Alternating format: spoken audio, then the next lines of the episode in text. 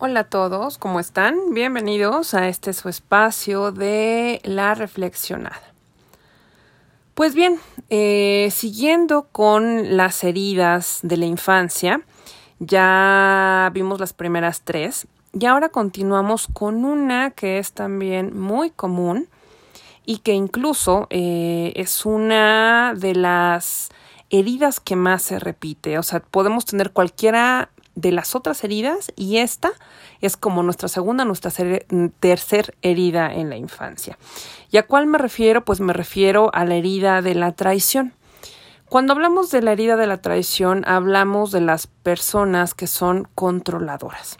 Generalmente podemos identificar a alguien que haya sufrido esta herida con esta personalidad, con este carácter del, eh, del control. Y, y finalmente, pues hablar de, traicionar, ¿qué es? ¿No? Es cuando alguien o algo rompe esta honestidad, esta fidelidad, cuando incluso eh, se da esta otra de las heridas, que es el abandono, ¿no? Cuando alguien abandona una promesa, te abandona físicamente o abandona alguna situación y es cuando nosotros y nosotras pues nos sentimos eh, traicionados. ¿De qué hablamos con, cuando pasa la traición? Hablamos de pérdida de confianza, de que esa fidelidad se vio rota y que para nosotros ya es difícil construir una relación a partir de ahí. Decimos muchas veces que eh, podrá no haber amor, ¿no? Sobre todo cuando hablamos de relaciones de pareja. Podemos decir que puede que no haya amor, puede que no haya más cosas, pero cuando ya rompemos la, ah, la confianza, cuando se va esta fidelidad, pareciera que ya no hay nada que hacer, ¿no? Porque ya, ya hay algo adentro que nos va, nos va a hacer sentir de manera continua que esa persona nos va eh, a seguir traicionando o puede existir esa posibilidad de, de la traición. ¿Cuándo se da esta, esta herida? ¿Cuándo se gesta? Generalmente va de los dos a los cuatro años de edad y eh, viene eh, precisamente marcada por nuestro papá o nuestra mamá, pero ya saben, esto va marcado hacia el eh, progenitor o progenitora del sexo opuesto. Ajá, es con quien más lo vamos a marcar y esto pues lo conocemos eh, incluso desde la literatura como el complejo de, de Edipo. Ajá, acá qué pasa es cuando tenemos esta pues esta atracción hacia, hacia nuestro, insisto, papá, eh, papá o mamá, ¿no? Este, este progenitor o progenitora del sexo opuesto. ¿Por qué? Porque necesitamos reforzar nuestro actuar como eh, este sexo opuesto. Ajá. Eh, desde el psicoanálisis, pues Freud, ¿no? Hablaba muchas cosas con esto, ¿no? Que buscamos a nuestro papá o nuestra mamá en las parejas eh, y qué dice incluso, ¿no? Eh, Freud, que es que te enamoras de tu papá o te enamoras de tu mamá, y realmente no es lo que pasa ahí, ¿no? Es que como estamos reconociendo en esta edad, de estos dos a estos cuatro años, estamos reconociendo nuestro género, es cuando estamos en contacto con eso. ¿Y quién lo va a reforzar más? ¿Quién nos va a decir realmente, ¿no? Esta parte es nuestro progenitor o progenitora, insisto, del sexo opuesto. Ajá. Es una cuestión que no tiene que ver con el físico, tiene que ver más con una reafirmación desde el punto de vista mental y emocional. Ajá. Entonces, eh, ¿qué pasa obviamente, no? Cuando estamos en esta parte de identificarnos con, eh, con esos caracteres que vemos en, en, nuestros padres. Pues bueno, implica que eh, fundamentalmente queremos nosotros entendernos y establecernos no solo en un ambiente de familia, sino que necesitamos vernos reforzados en nuestra personalidad. ¿Qué pasa entonces eh, cuando en esta etapa nos damos cuenta que eh, pues mamá y papá son diferentes? que tienen características diferentes, ¿no? Físicamente, que es que empezamos a darnos cuenta de esto, y que es que tomamos esto como un sí reforzamiento a través de las diferencias entre ellos y lo empezamos a buscar en nosotros. Ajá, a lo mejor algo más eh, de lo más evidente es, ¿no? Si somos mujeres, pues buscamos a lo mejor esta parte de, de encontrarnos eh, senos desarrollados como nuestras mamás y no los tenemos. Y cuando somos niños, ¿no? Es también de buscar decir, ah, yo no los tengo, mi papá no los tiene, yo tampoco, entonces estoy bien, estoy dentro de eh, lo que mi norma, y entiéndase norma como la norma de familia, que esto para mí representa. Pero entonces, ¿qué pasa también nosotros en este momento cuando decimos, ah, claro, estos diferentes, estos opuestos, tuvieron que unirse para que yo estuviera aquí? Ajá.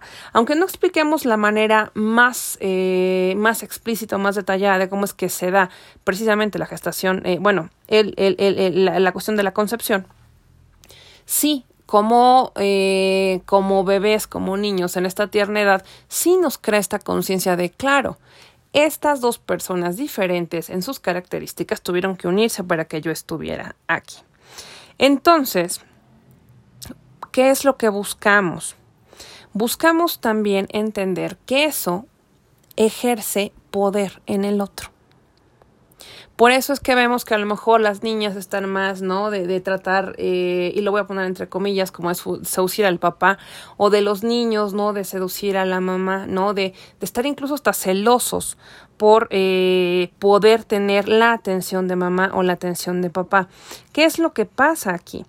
Aquí lo que nosotros entendemos en esta etapa es que necesitamos protección y necesitamos hacer lo que sea necesario para que se nos brinde esa protección, para tener precisamente esa atención. ¿Qué pasa y cuándo es que se empieza precisamente a gestar esta traición? Cuando nosotros entendemos que, oye, papá de repente sí nos hace caso, pero también hace caso a mamá. Si hay otros hermanitos, pues ya se fue con los hermanitos, o si hay mascotas, se fue con la mascota o con los abuelos.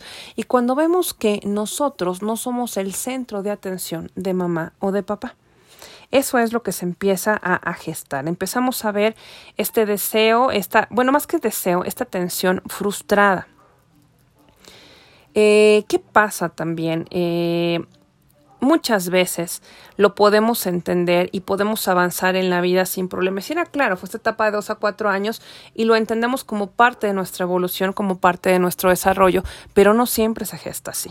Muchas veces en muchos de nosotros se va creando de esta manera y sin darnos cuenta hacemos de esta herida de traición algo muy complicado ya en el resto de nuestras vidas. Y esto, ya saben, todas estas heridas, donde más se van a ver reflejadas generalmente es en la pareja. Generalmente en la pareja es donde sacamos todas estas frustraciones, todas estas heridas, y esta herida de traición no va a ser la excepción. ¿Qué va a pasar? con alguien que tenga una herida de traición es alguien que no se va a entregar de manera completa y en todos sentidos. Siempre va a tener esta desconfianza de alguien va a faltar a esa fidelidad que yo estoy entregando. Entonces, como los demás no van a ser fieles a lo que yo entregue, no van a entender, no van a comprender, no van a valorar lo que yo les estoy dando, por eso es que prefiero no entregarme del todo. Y por eso es que se les conoce con esta máscara de controlador o controladora. Entonces, necesitan ellos y ellas con esta herida tener precisamente controladas las situaciones para no sentir que alguien más rompe su confianza. Muchos obviamente pueden llegar a entender que se gestó en la época de la niñez, otros no lo van a ver así y va a ser algo con lo que van a vivir toda su, toda su vida y van a vivir evidentemente de una manera muy, muy infeliz, ¿no? Eh, ¿Qué pasa? Por ejemplo, cuando eh, sentimos esta herida de traición, pues insisto, puede ser sí en la familia, eh, pero también saben que lo llevamos al trabajo, lo llevamos a la escuela. Entonces estamos con este sentimiento en el que sentimos que todo mundo nos está faltando, que todo mundo está dejándonos en segundo, en tercer, en cuarto plano, en el que nadie va a poner eh, sus necesidades en segundo en tercer término para poner primero las nuestras. Cuando nosotros hacemos eso, generalmente alguien que vive la, eh, la herida de traición, para, para poder protegerse, como ve que los demás no lo van a proteger, es por eso que empieza a controlar. Es cuando dice, oye, yo puedo estar con alguien y a lo mejor no lo quiero o no la quiero completamente, pero yo controlo hasta dónde puedo eh, subirle o bajarle el nivel a, esta, a este sentimiento. En el momento que yo sienta que se me desborda, mejor me alejo, porque eso implica estar vulnerable y eso implica que alguien más me vaya a traicionar. Y ya lo dan por sentado, eso es muy importante, ni siquiera es que sea eh, como en todo, es una posibilidad, pero ellos ya lo dan por sentado y prefieren ni siquiera arriesgarse. Entonces, fíjense cómo está esta máscara de control, pues incluso es masoquista, porque necesita controlar una parte para que no se note el descontrol que tiene en su vida. Pero este control evidentemente es efímero. ¿Por qué? Porque eh, puede decir, a ver, tranquilos todos los demás, en mí pueden confiar, yo todo lo puedo hacer. Yo no te voy a fallar, en mí tienes confianza, en mí tienes fidelidad. Esto que de lo que carece es lo que está ofreciendo a los demás. Por eso es que físicamente vamos a ver estas personas que son, eh, por ejemplo, si son, eh, si son hombres, los vamos a ver con hombros fuertes, grandes, bíceps gruesos, un pecho que incluso sobresale, eh, algo, o sea, van a ver incluso, ¿no? Que con determinada ropa se van a ver como más delineados sus músculos. Cuando vemos eso, podemos, podemos ver, ¿no? casi sin temor a equivocarnos, que es un hombre que sufre de, eh, de herida de traición. Si hablamos de una mujer que tiene esta, esta herida, ¿Cómo lo vamos a ver? Lo vamos a ver más marcado en las caderas, ¿no? En los glúteos, ¿no? En el vientre, en los muslos, en esta parte baja del cuerpo, donde vamos a ver que esta parte de su cuerpo va a ser mucho más ancha que el resto del cuerpo. Son estos cuerpos de mujer que son de, de como en forma de pera, pero que la forma más ancha de la pera viene marcada precisamente en las caderas.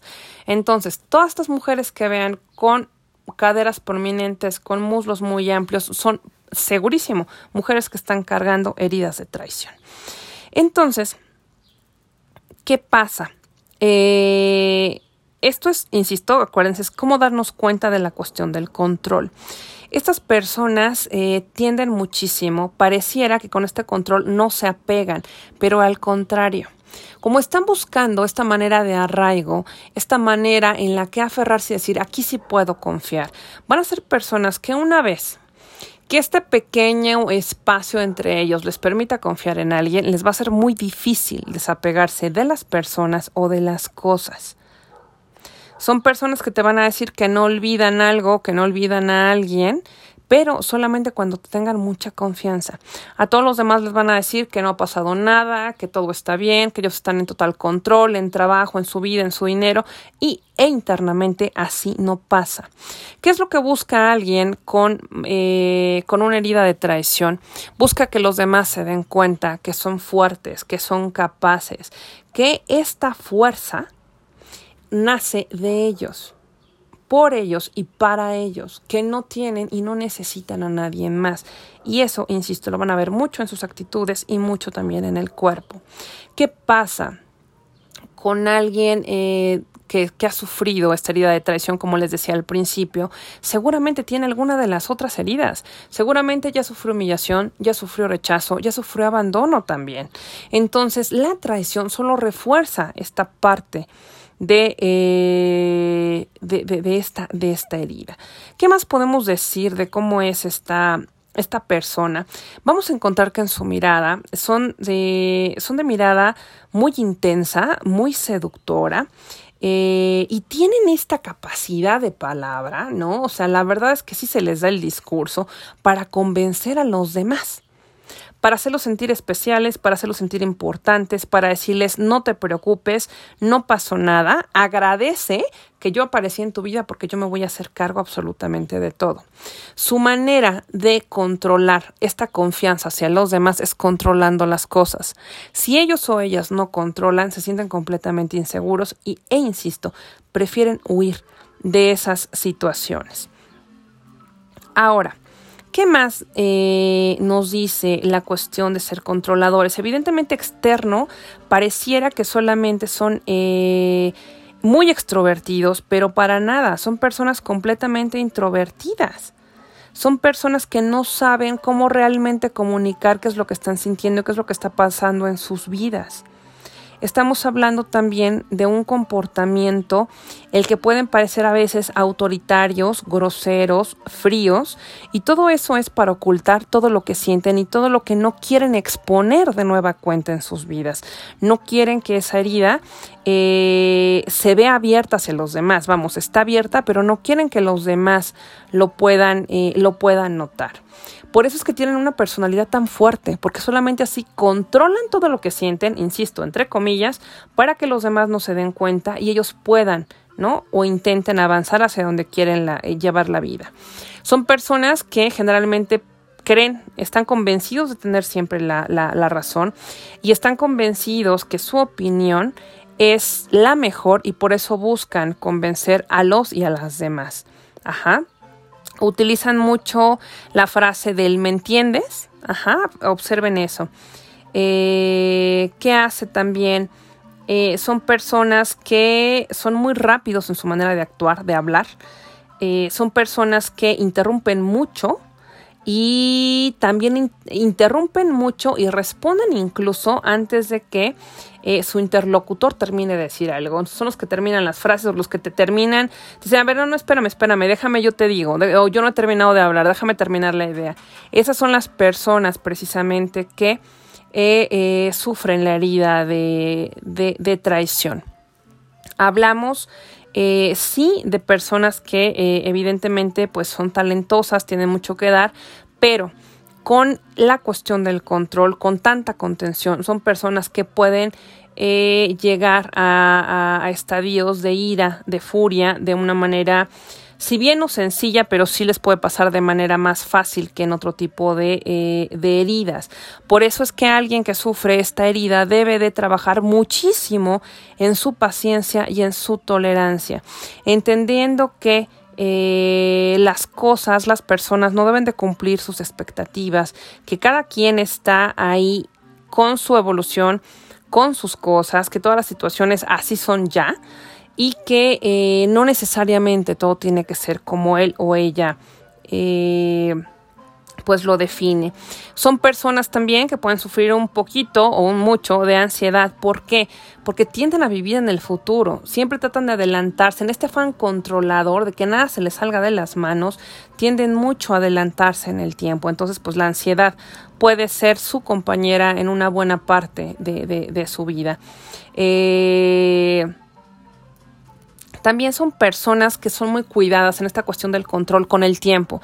Son personas generalmente puntuales y les molesta muchísimo también que alguien, eh, que alguien llegue tarde, pero sobre todo que alguien juegue con su tiempo. Ajá, son personas que no van a, eh, sí, sí van a tener una, una imagen tuya mala si tú llegas tarde a los lugares, si no respetas el tiempo. Es algo que para ellos es eh, primordial, ¿ok?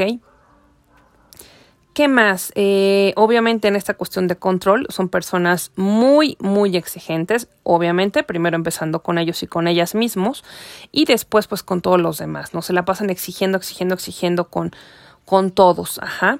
Eh, son personas también que eh, en esta cuestión de control, sí, en trabajos, eh, bueno, también en cuestiones personales, en cuestiones de familia, son muy responsables porque otra vez ellos van a dar toda esa confianza que a ellos en algún punto de la vida no se les dio. Entonces, eh, sin duda, si tú conoces a alguien con esta herida, es alguien con que sin duda alguna puedes, puedes contar. ¿Qué más? Eh, el controlador también, obviamente, en esta traición, en esta vulnerabilidad, es una persona muy sensible. Por eso es que la ira se hace presente con ellos, ¿no? Porque cuando se enojan es que alguien o algo ya, ya, eh, pues descubrió, para ponerlo así, descubrió esa vulnerabilidad, esa parte débil de ellos y no les gusta. Entonces lo ocultan a través de, la ira, del, coraje. ¿Qué más? ¿Qué más hace el, eh, pues el, controlador? Creo que, eh, insisto en esta cuestión muy general, ¿no? Es eh, alguien que saben que también identifica muy rápido a las personas hipócritas. Cuando alguien le está mintiendo eh, en esta cuestión de estarse cuidando tanto, identifica muchísimo. Personas hipócritas, personas mentirosas, es alguien que lo puede identificar de una manera muy rápida. Ajá. Eh, y ¿Por qué se da? Y quiero que quedemos muy claros en esta cuestión de la traición. ¿Por qué se da esta herida? Quien tiene esta herida por qué. El papá, la mamá, ese progenitor, esa progenitora del sexo opuesto, no cumplió sus compromisos de acuerdo a las expectativas que tenía de niño de un progenitor ideal. Por lo que también aquí vamos a tener a personas con mucho resentimiento van a ser personas que van a tener mucho resentimiento hacia ese papá, hacia esa mamá, pero también eh, eh, van a tener ese resentimiento a lo largo de su vida, insisto, sobre todo en las cuestiones de, eh, de pareja, ¿no? ¿Qué más pueden tener evidentemente en esta falta de flexibilidad? Una de las enfermedades que van a estar más presentes en su vida va a ser todo lo que tenga que ver con articulaciones. Eh, también, ¿no? Que tenga que ver con la pérdida de control de esfínteres, ¿no? Eh, eso es todo, todo lo que tenga que ver con una pérdida de control en el cuerpo son las enfermedades en las que van a estar vamos, que van a estar presentes en la vida de alguien que tenga la herida de la herida de traición, ¿no? Recuerden que el cuerpo lo único que hace es recordarte lo que tú no quieres, eh, lo que tú no quieres ver, ajá. ¿Qué más? Eh, digo, insisto, hay mucho más características del, eh, de la traición. Hablamos de, de, este controlador, de esta manipulación que ejercen hacia los demás.